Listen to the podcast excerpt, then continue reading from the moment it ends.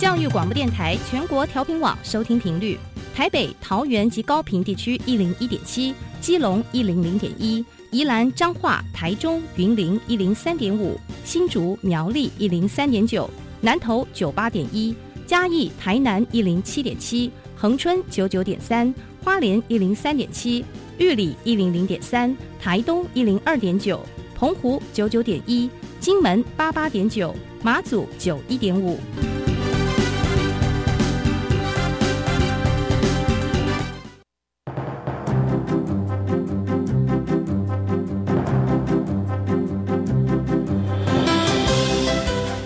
湾的教育要怎么做才能使孩子面对未来的社会呢？当我们期待孩子改变的同时，也期待教师的教学方法跟着改变，家长的观念也一起改变，一起携手协力同行。谢若楠老师带您探索自发互动共好的十二年国教新课程，听见台湾教育的改变。欢迎收听《国教协作向前行》。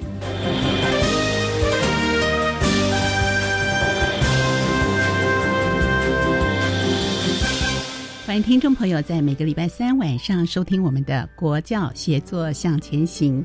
我们在节目当中呢，呃，用不同类别的学科群组来跟听众朋友介绍技术型高中新课纲这个领域部分。那节目当中，我们也邀请各校的来宾来跟听众朋友举例说明。今天非常荣幸哦，远到从呃南部各地来到我们的台北录音室，这是一大早呢就搭车前来。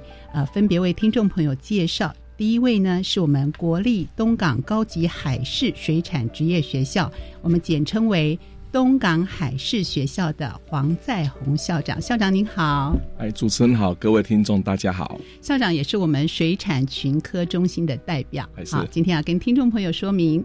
第二位来宾呢，也是我们东港海事学校的总务主任洪家煌主任。主任你好，主持人好。各位听众，大家好。第三位来宾呢，就是我们国立台南高级海事水产职业学校，我们简称为台南海事学校的水产养殖科主任黄启书主任。启书主任您好，主持人好，各位听众朋友大家好。嗯，水产养殖科对不对？是啊，我们先请校长也来跟听众朋友说明一下。我们既然讲到水产群科，那生活中有哪些产业或者是行业跟我们这个群科密切相关的呢？是，其实我们的水产养殖还有我们的渔业科这两科，就是我们的水产这一群的唯二的两科。唯二水产养殖科跟渔业渔业科啊。好，那我们一般人怎么样分类呢？水产养殖好像比较是。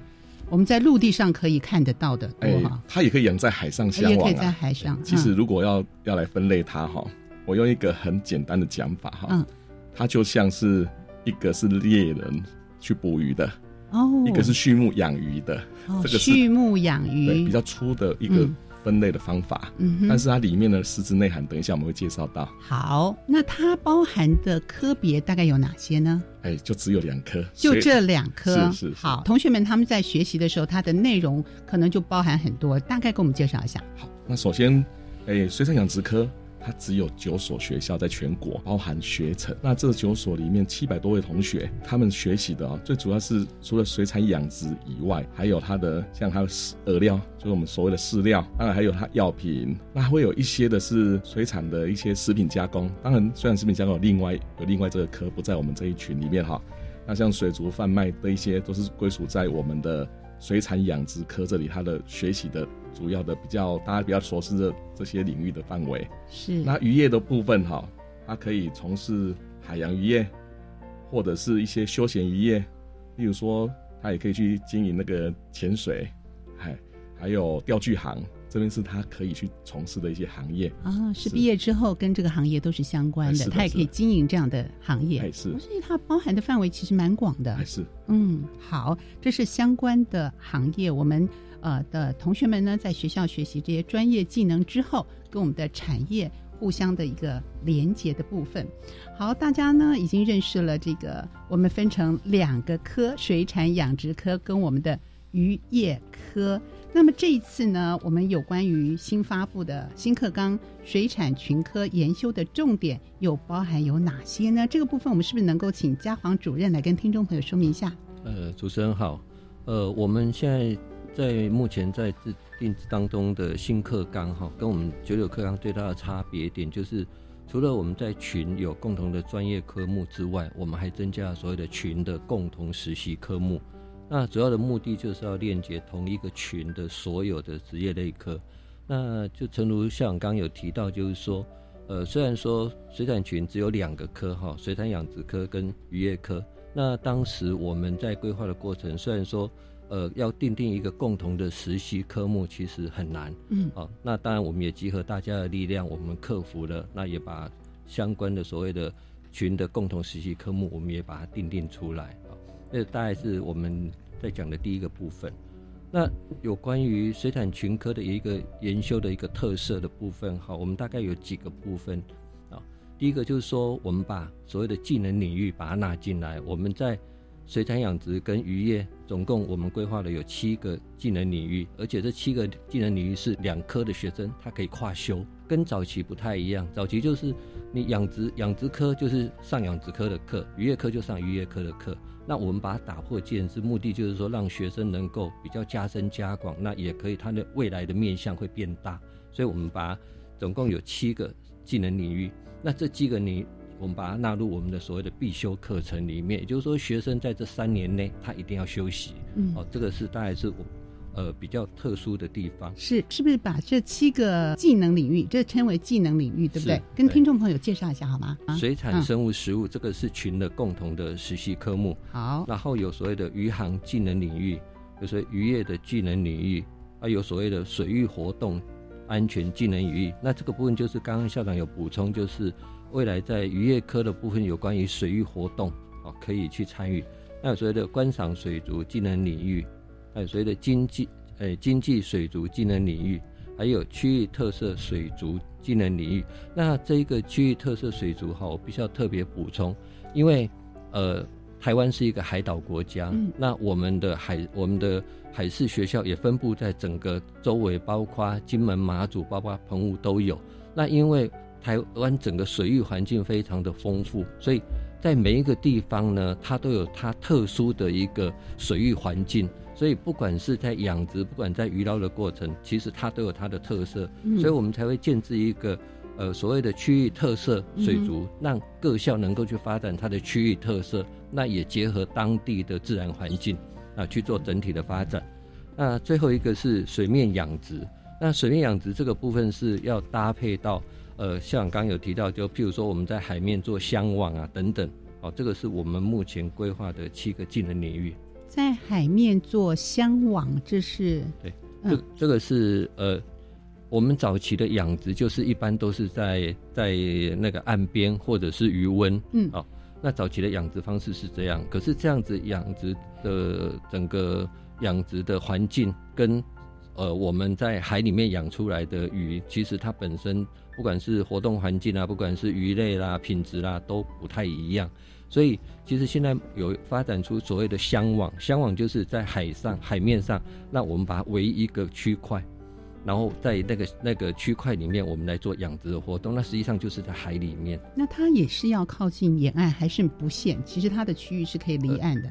呃，它是离岸大概三到五海里。啊，三到五海里。对，嗯哼，也方便渔民作业。对，是。所以就说我们的呃，现在也就是说我们的。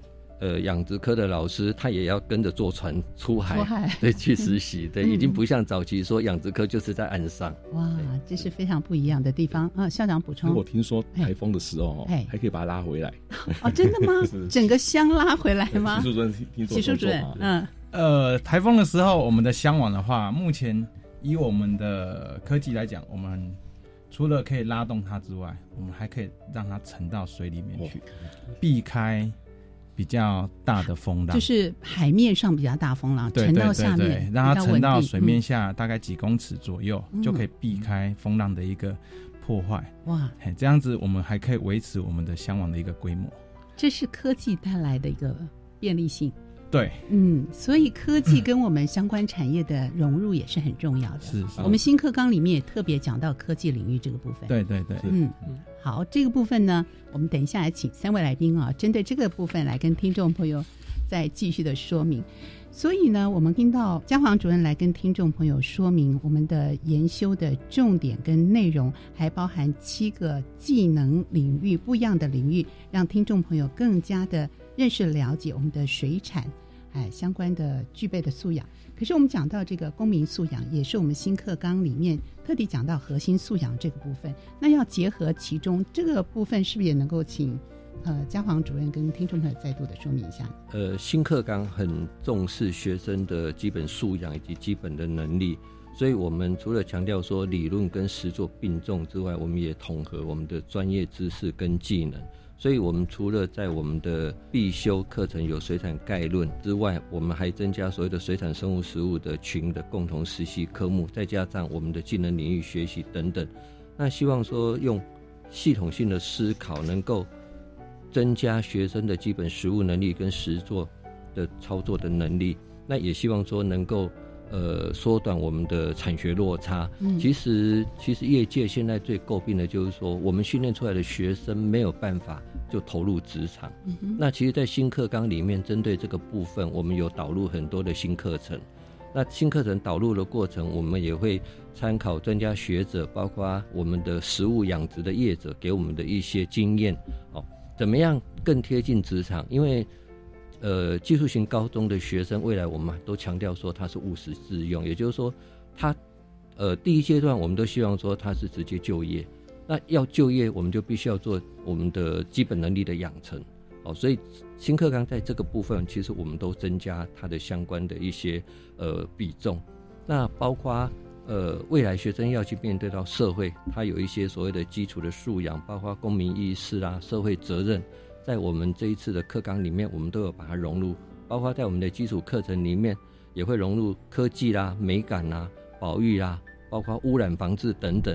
因为其实，呃，我们就只有一个地球，那我们的海洋，我印象大概半年前，我曾经看过一个报道，他曾经提到说，呃，如果海洋保育活动没有持续的在关注的话，有可能在二零五零年。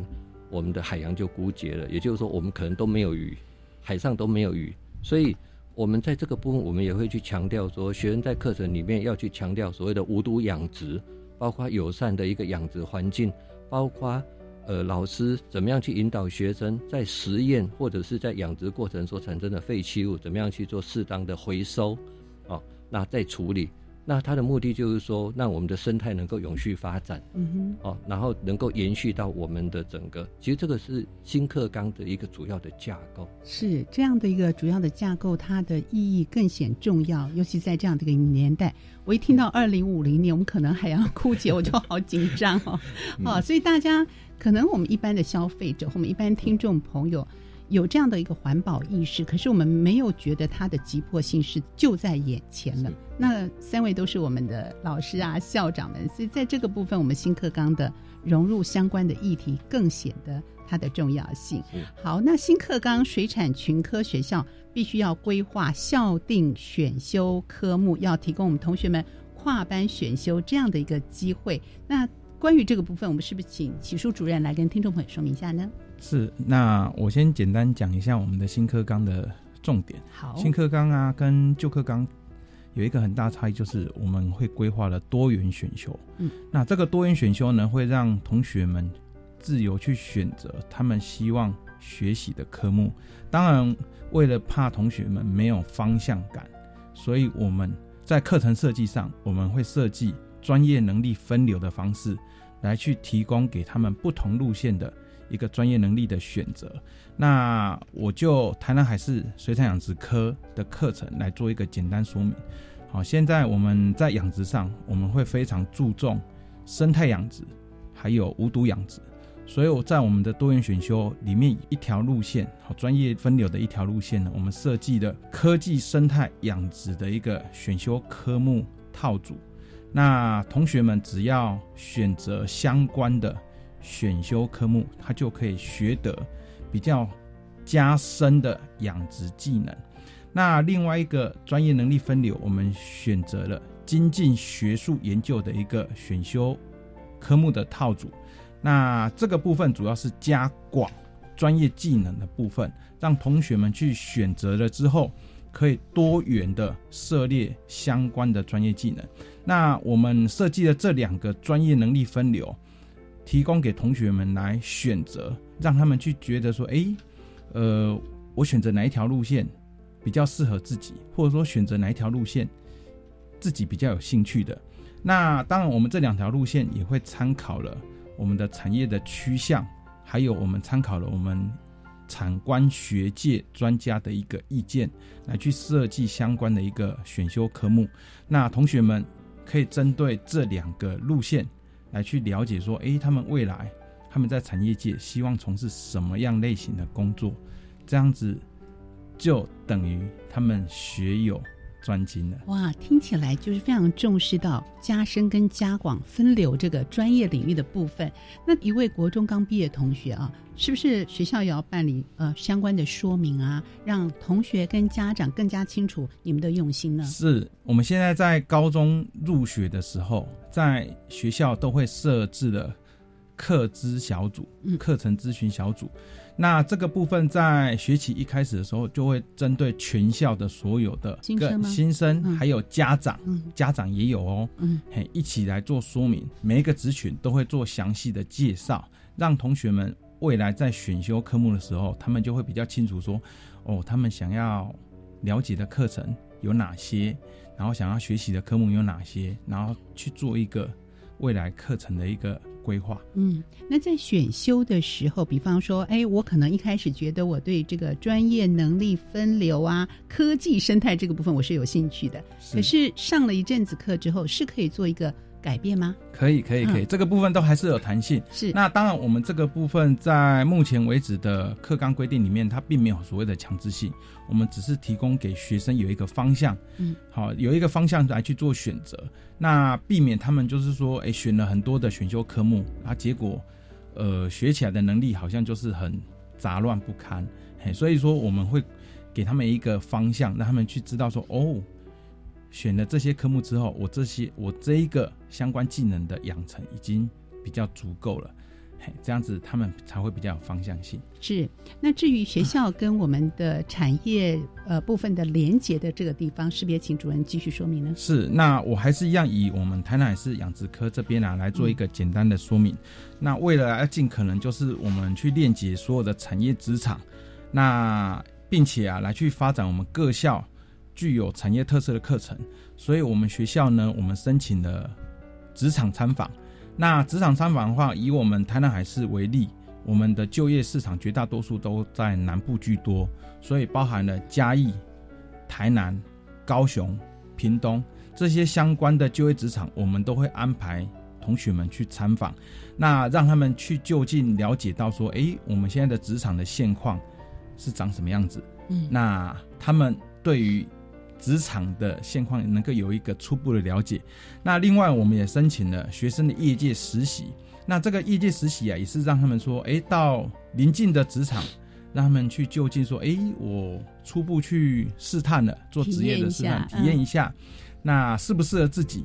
那如果说，哎，某一个职场不适合自己，哎，也可以到另外一个职场去试验看看。那另外呢，我们也申请了夜师的协同教学。那也聘请了相关技能，好相关科目技能的一些呃专家来我们一些学校的一些专业课程来去进行协同教学的一个课程。那另外我们也申请了跟呃农委会好一个奖励从农的一个计划。那这个部分农委会是有针对高中职生好在一些职场，如果说他们去做一个呃。实习的部分的话是有补助的，那也是提高同学们在一些相关的一些行业啊，他们去从事的一个诱因啊。所以，我们学校为了要，呃，算是无缝接轨产业职场啊，我们也是做了很多努力。那其实，在养殖这一块，呃，职场职缺，我相信一直都是有的啦。但是因为绝大多数的一些呃，绝大多数的家长跟同学们，他对于产业这一块比较陌生，陌生嗯所以我们做的这些努力，也是让他们能够更能够贴近产业职场，也能够更熟悉这一块。是。那至于在呃，我们讲到美感教育或者是我们的科技相关领域的融入这一块，是不是也请主任跟听众朋友再说明一下？是美感的部分啊，嗯我们主要就是说，例如像是我们的技能领域，嗯哼哎观赏水族技能领域这一块啊，我们可以让同学们在实做的时候，让他们有一些美感的提升。好，例如像是呃水族箱的布缸，那我想呃听众朋友们，如果你们有到水族馆去的时候，相信你们如果看到一些嗯水草缸啊，或者说海水水族箱的一些布置，这些布置啊，其实它的一个布置的模式，并没有所谓的制式化。嗯，这个一样就是看每一个人的美感设计。是那例如像是呃，我举一个观赏鱼的样子好了，就是锦鲤的样子。锦鲤这一个这种鱼很特别，就是说它的价值不在于说，不见得是就在鱼的体型大小，或者说养殖的数量，不见得，而是在于说这一只鱼它的美感。哦，是鱼本身的美感，不在于是那个水族箱的布置，对，不见得。哦所以嗯鱼本身的美感会决定它的价值。嗯所以在我们课程里面，我们会融入美感教育，就在于说相关的课程内容可以让同学们去知道。那科技的部分，我想我们在呃专业技能养成的部分，我们会把我们最新的养殖的一些新科技融入到我们的课程，那让同学们知道说，哦，原来新科技可以在我们养殖可以呈现这样子的一个风貌。对，而且可能产生一个很大的变化都有可能，对。不对？嗯哼，好，那校长呢，针对这样的一个部分，是不是有补充说明？我要补充一下，我在金门农工哈哎，看到他们行人岛进去那个水族箱哈，是。哎，它是水草缸，它是有美术老师，哇，带着不是养来布缸，当然养殖科老师也有参与了哈 嗯，对，他是美术老师，我看他们就什么三分之二跟摄影一样，啊，有黄金比例的，对哎 是是嗯是是，这是很有趣的一件事。我相信呢，呃，在家庭里面做养殖缸的应该蛮多的哈。是是这个产业别也是相对的蛮大的，对，所以这个部分呢，呃，也是我们同学未来可以好好发展的一个部分，融入我们新课纲对于美感的诉求，对于科技的一个呃相关的一个提升。我相信呢，在新的领域当中，新的课纲当中，都能够发挥的更加深和加广。好，我们先休息一会，待会回到节目当中，我们再继续请今天三位来宾跟听众朋友说明。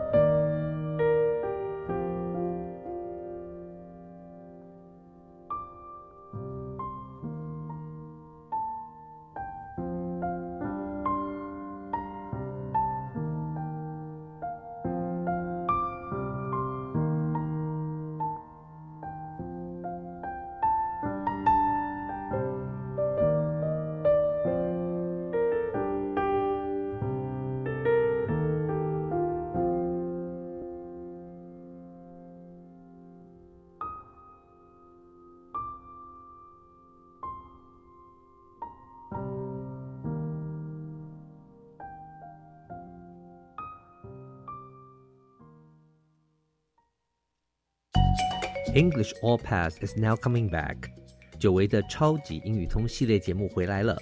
这一次，骑兵老师要来强化你的口说能力。五月七号开始，周一到周五早上七点二十分，在国立教育广播电台，记得收听由骑兵老师制作主持的口说英语通。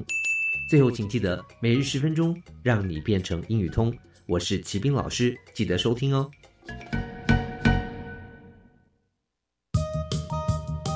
有网友介绍一个投资网站，每个月保证获利二十趴，哎，这么高的获利，就算股神都办不到，小心是诈骗。可是网友说他真的有赚到钱，你连网友的真实身份都不确定，怎能随便相信他的说辞呢？最近投资诈骗很多，要是网站突然关闭了，你的本钱找谁讨？投资还是找政府核准销售的金融商品才有保障。以上为刑事警察局广告。哇，炸鸡、可乐、咸酥鸡，同学，你常常这样吃都没有蔬菜，很不健康哎。有什么办法？我又没像你这么好住家里。No，我也常外食啊，不过我还是能吃到足量蔬菜，因为我都参考教育部制作的《如何吃足量蔬菜教学手册》，才会吃得健康又营养。从教育部学校卫生资讯网下载大专校院推动摄食足量蔬菜教学资源参考手册，让你外食没烦恼，健康饮食每一天。以上广告由教育部提供。大家好，我们是台湾弦乐团，我们都在教育广播电台。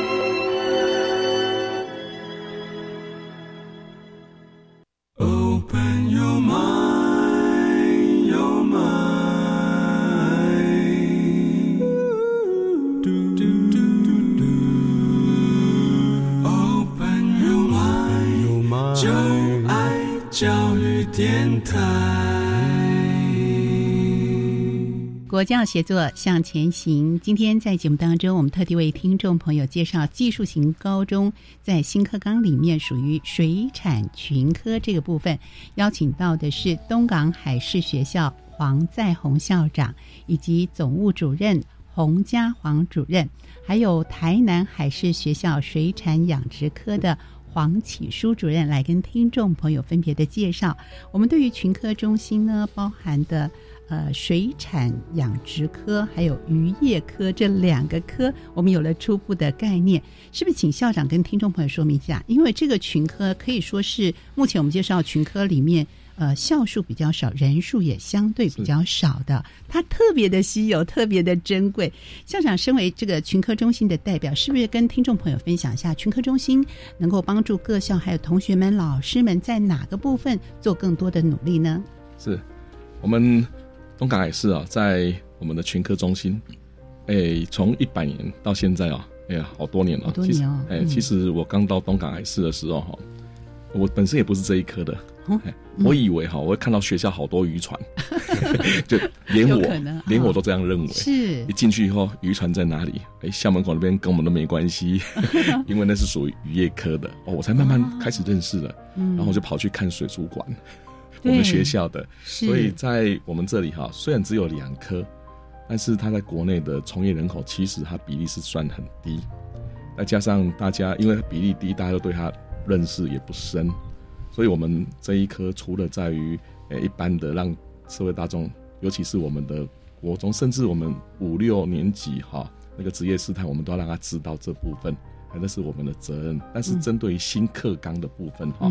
我们我这边把它分成五个部分来做一下说明了哈。好，哎，很很多人都是大概，尤其家长们可能是最近才开始，这这两三年慢慢听到这个新课纲、新课纲。其实我们从一百零二年，我们就开始，我们群课中心开始办新课纲的研习，开始在加温了。很早就准备了。一百零二年，嗯，是。那除了每年我们至少维持一场以上的热度以外，哈，我们随时有新的政策。因为它是慢慢加温嘛，所以我们就会在适时去增加我们，当然是比较师资方面的研习，哎，这个是我们第一件要做的哈，就是我们的相关研习新课纲的部分。那第二件哈，第二件就面临到其实我们长期以来都有一样的问题，刚刚讲到说很稀少，就商业考量来讲，我出版商出版教科书，我出版一刷，好最少的五百本好了，我可能卖个五年才卖得完，三年五年，这是一个困境哎。所以一定没有人要出这些这些书。这个领域的对。那我们就要自己编哦。还好我们部里面其实是给我很这个资源是充足的，但是呢，刚刚讲过说我们人数很少。所以每个人要负担的工作就特别多，那我们全科中心就要负责去统整，其实也是这些老师蛮辛苦的啊，嗯嗯，来做这个教科书的自编。目前呢，光水产科的部分编好就已经八本了，哦，别群可能全部加起来也没有那么多本，对，可是我们没我们只有几位老师，对呀，这个工作量好大啊，真的蛮大的，嘿，这八本哈。哎，我们自编以外，我们也是要照着所有程序，也是要经过外部的审查，嗯，然后再经过我们的那个书审啊，就是我们一样要跟着教科书审查，都要跟着审查，就流程是一样的，当然是一样的，嘿，这样才避免他们有纲无本，嗯，没办法上课，嗯哼，所以这也是我们很重要的一个一个工作内容哈。那这个已经也进行了两三年以上了。嗯，所以这个完全要自己来编辑出版，大部分。啊，大部分。好，这是相对增加老师们很多很多的工作能量。校长刚刚特别提到，目前有九个学校嘛，哈，然后分成两类科，学生人数只有一千出头，所以算是人数相对少，可是我们的工作量是一样啊，也要编教材啊，我们要上课。别科可能还不用编，他们现成的就有比较多的，对。好，那这个部分目前已经完善，因为我们知道一零八课刚刚上路啦，大家就会比较担心，是不是已经哎编的相关的都差不多完成了？那个至少在一零一零八要上课的部分都已经完成，更何况我们这边有前导学校。对，早就已经在之前，我们就要开始试行哦，先试行，是的，嗯，所以里面发现问题再修正，再改变。是。那对于老师增能的这个部分，因为我们知道新课纲对于老师们也是一个很大的改变，这个部分是不是请校长谈谈？好，嗯，刚有说到说，除了办一个一般性的研习以外，就是课纲研习，嗯，我们更希望有深入去了解课纲的内涵、精神，这些老师来做那个。来对各校做种子教师来做说明，对。可是，在其他群哦，他可能一位种子教师就要跑好多学校。我们这里，哎，这个全国大概只有我们这样做哈，因为我们分布的区域也太广了，而且都是，哎，不是离岛，就是你要搭车搭很远，离火车站很远的地方。是。所以我们每校都有他们住校的种子老师。啊，这是特别的地方，是是是，是每校都有种子老师，针对于课纲的这些精神内涵等等哈，那我们配合国教署去办理这些说明会，跟哎，其实就是他们住校的，他们自己老师来做这个种子教师的这这这个工作。嗯，哎，另外，因为刚有说过，除了课本以外哈，我们还有很多教案，因为也是新的，刚刚有有介绍到说，哎，除了渔业跟养殖本身。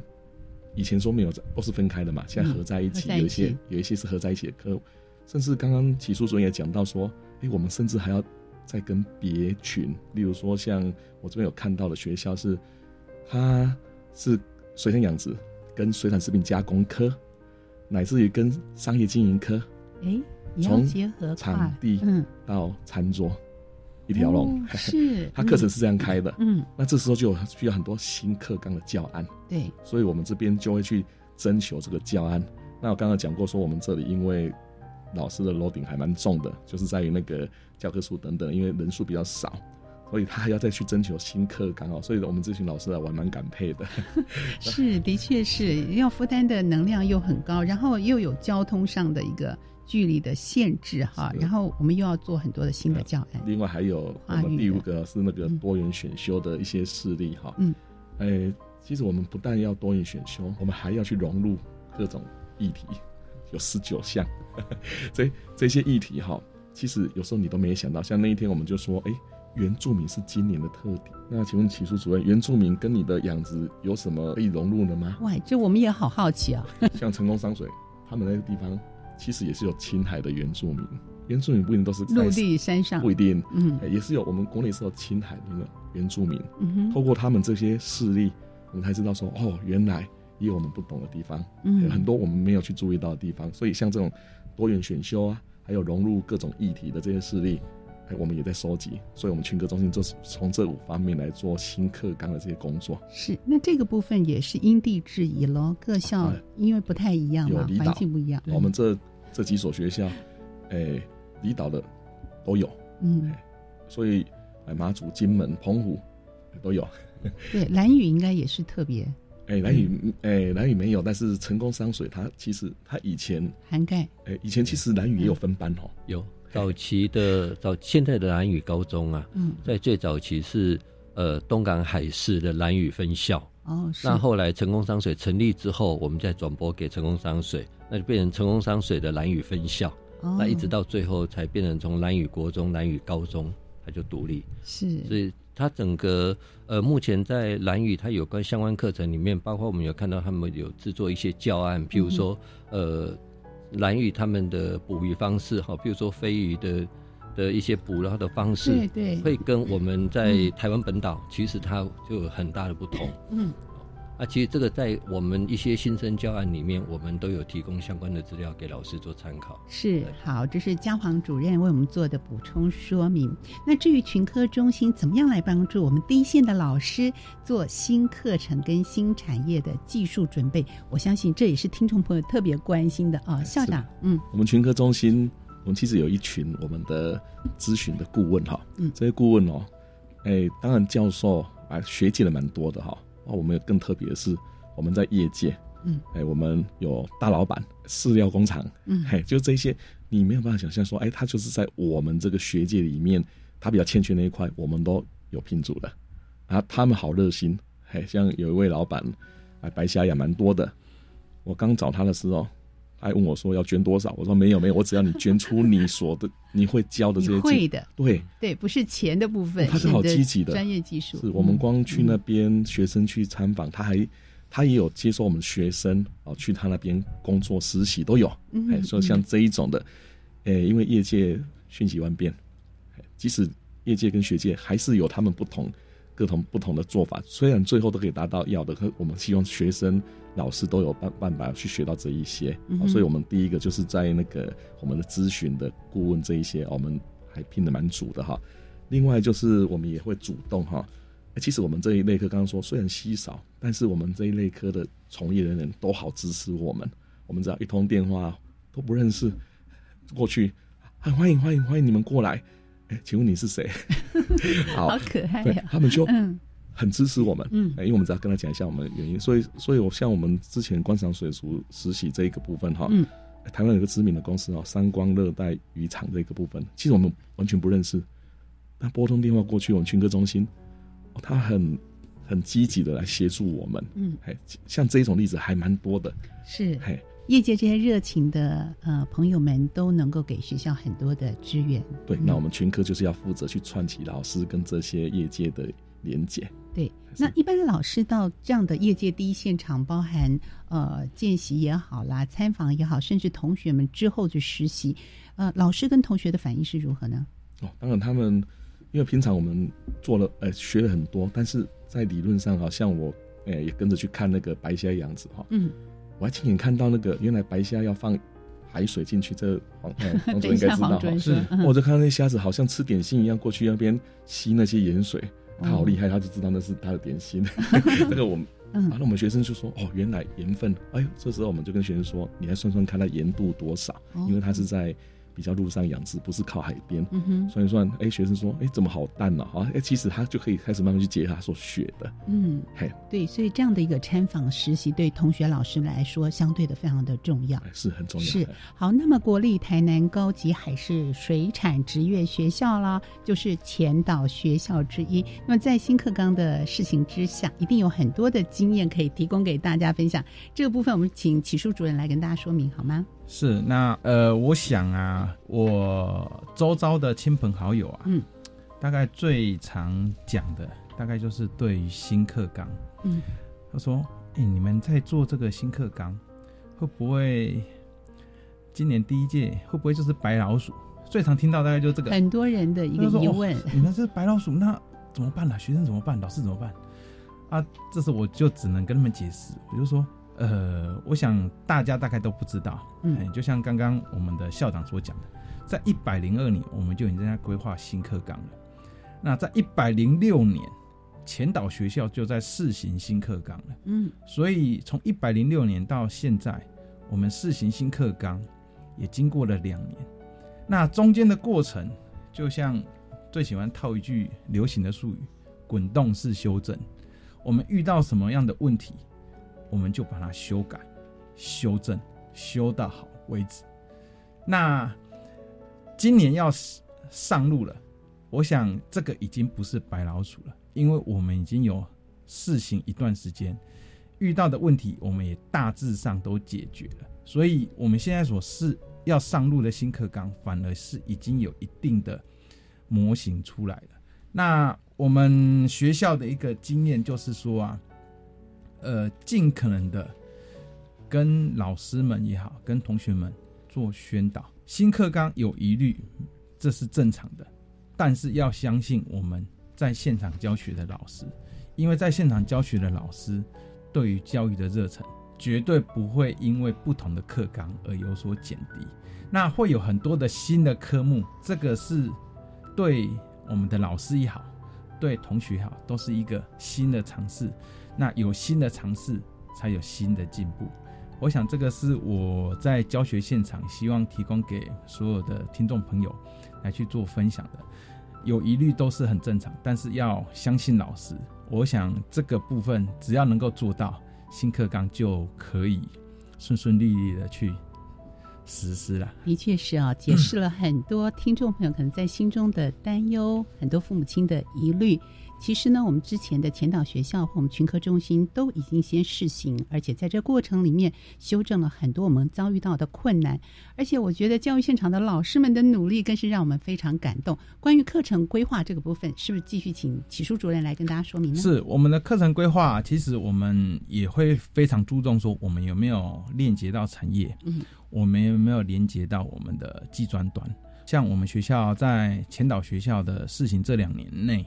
我们邀请了，包含像是技专大学、科技大学一些呃教授们，还有主任们来给我们的课程指导。那另外，我们邀请了职场、业界专家等等来给我们的一个课程做指导。那检视我们的课程有没有脱离现况，检视我们的课程有没有达到他们的需求。那当然，我们也会尽可能就是邀请家长。来去检视我们的课程设计，说诶有没有达到他们的一个期望？好，那整个课程设计好了之后，雏形出来了。那我们在这两年试 run 的过程中，来去检视说，诶这试 run 的这两年有没有遇到什么困难？有没有执行上有没有什么挚爱难行的地方？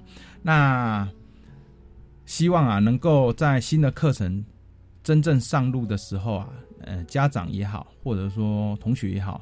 对我们的新课程是有期待，希望能够满足啦，就学有专精，学以致用。的确是，这也是我们每个人的期盼啊！我相信，针对新课纲的实施呢，学校会有很多的事物要做准备的工作。那么最后呢，我们就请三位给听众朋友，还有给我们的学校老师一些建议。我们会遇到哪些困难？我们应该着重的。点又在哪里？我们请研修小组的成员，也就是我们的嘉黄主任，先跟听众朋友说明好吗？呃，针对新课纲的实施，呃，学校这边必须要先去针对于我们的课程规划，因为新课纲有所谓的弹性课程，嗯，那弹性课程我们都是使用小组教学，那也就是说，未来在我们的学校，我们可能会有出现很多的小型的讨论室，那这些讨论室包。必须要结合到我们学校本身的总体课程计划书，所以各校可能要针对于总体课程计划书的开设以及硬体的设施，可能要先起跑，等于说，呃，细部的规划可能要先做一个整个完整的概念。那另外针对老师的部分，其实就诚如校长刚刚有提到说，其实我们从一百零二年，呃，我们的课纲开始在做研修的过程，我们就开始对老师做增增能，包括。呃，前导学校等等，哦，目前所有的海事水产学校都是前导学校哈。那目的就是要对我们的老师开始慢慢的去做热身，包括国教署以及教育部这边，目前我们也着手规划所谓的教师的一个课程手册，那目前草案也完成了，我们也已经完成公音，应该在最近就会真正公告。建议说，老师可能都针对于课程手册的内容，可能先去熟悉哦，因为这个课程手册是要给老师看的，那也让老师去了解说，在新课章实施的过程当中，实际上是有哪些东西它是必要去注意的，包括跟我们原本的旧课纲它的差异点在哪里。好，针对这个部分要先去做一些了解。那这样子，在新课纲上路的时候，可能老师要去教学，包括要去带领学生，可能都会比较顺畅。是是，针对这一点呢，我相信呃，也是老师们、校长们非常关心的一件事。不过新课纲里面，我们也讲到课程地图啦、学生图像啦，或者是学习档案历程的上传等等，这都是一些新的作为耶。所以在这部分呢，会不会遇到一些困难呢？我们请校长来跟听众朋友说明一下好了。哎，是，这好几年呢，这校长的生涯哈，一直在找答案。很认真找找找，嗯，有时候回头一想，哎，题目是什么？我忘记了。对，所以他们回头在想题目的时候，我们做这么多事情，不管是课程地图啊，我们学生图像啊，一零八课纲就讲得很清楚了。我们以学生为主体，我们都要去随时去想那一个部分。那我这边建议是说，哈，诶，有诶，不要说我们不同群科，就算我们这一群水产群，即使这么少的学校，我们之间的差异都好大。嗯，因为地区的差异是学生程度的差异。家长的需求差异好大，所以，哎，我们这一次，哎，我们有机会去检检视我们自己的学生图像，哎，像我的跟你们的一定不一样，而且差距蛮多的。我就觉得这一次很有机会，还有让有这个机会去检视学生图像，这是最重要的。之后我们再根据学生图像，是我们教育主体嘛，再去做这个课程地图。其实像我们刚刚讲的那规划。金门的跟马祖的，马祖他规划蓝野内的课程，结合他们在地的特色。那我这里可能就樱花虾，我还吃到一个 樱花虾巧克力蛋糕。樱花虾巧克力蛋糕这种结合，我真的还没听过。对对，像这一种的，在于课程地图的部分，各校的特色跟你的地区性啊，这就蛮重要的。尤其是像我们这种特殊类科的话，是很重要的。对，那这个在规划的时候，我们。要随时去想到我们学生主体以及我们地区的特色跟需求，尤其是地区的需求，这我是比较建议说这部分我们要随时去想最简单的问题本质。那这一些，哎，如果去克服了，我想我们教育如果是一个教出一个我们要的学生，符合家长要、符合社会要的，那不是我们教育最后的目标吗？谢谢。是是，我相信呢，这样的一个说明对听众朋友来说真的非常重要的。那关于学生呃这个学习档案的上传呢，也可能是一个新的措施啊，或者是之后的一些嗯测验啊评量的方式，我相信也是相对家长非常关心的，是不是？启书主任这个部分跟听众们说明一下。是，我想 呃关于那个我们新课纲的一些评量啊，还有一些。呃，学习历程也好，或者说相关的一些档案的建制，我想这个部分啊，呃，这边我给一个建议，就是这个部分需要我们学校所有的老师，不是只有专业的老师，还有包含共同科目的老师，都要一起来努力。因为其实，在呃家长们或者是学生上，他们有疑虑的时候，有时候在第一线回答。不见得就是专业群科的老师在回答，有可能就是该班级的导师，他就是会面临到这些问题的。对，那该班级的导师不见得是专业群科的老师，有可能是共同科目的老师，所以全校的所有老师都必须对我们学校的学校愿景、学生图像，还有整个课程地图，还有包含学习档案的建制、学习历程等等。他都要非常充分的了解，比如说功课要做足，功课要做足之后，学生他们在询问任何问题，或家长在询问任何问题的时候，他们才有办法去立即的给予回答。那当然，在平量的部分，现在都是讲究多元平量，所以在多元平量上，我想学生的成绩上应该是比较不用去担心的，因为会呃在教学上，任课老师会根据教学的现况。来去做判断，说哎，怎么样的评量方式才是对学生有比较正确的，呃，给予这样子的一个算是评比吧，是，哎，算是评比吧。是校长，最后是不是是跟我们家长们说两句话？因为我们对于学校的、呃课程内容新的规划，一零八课纲要上路的这样的一个同时，我们今天听了三位来宾的一个说明分享，哎，我们的概念就具足了。然后我们对于新课纲的内容、前导学校、群合中心的一个功能，在这个部分我们都有初步认识了解。呃，最后再跟我们家长们再多鼓励一下，好吗？还是嗯，哎，各位家长啊、那我们这边都准备好了，但是您的疑虑我们也会听到，嗯而且我们会依据我们现在不管是环境还是之后我们遇到一些问题，我们会随时在做修正跟呃改进哈。嗯，我相信刚刚我讲的哈，你的小孩把他教成你要社会要的，那就是我们的责任跟目的。谢谢。是我们今天也非常感谢三位来宾在节目中来跟听众朋友说明和分享。那么相关的内容也会放在我们国教协作向前行的电子报当中，听众朋友可以随时的点阅，更加的认识了解。欢迎您在每个礼拜三的下午六点零五分继续收听国教协作向前行。祝您晚安，拜拜。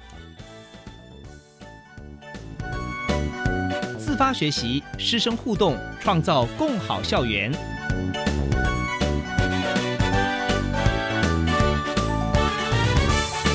国教协作向前行节目由教育部提供。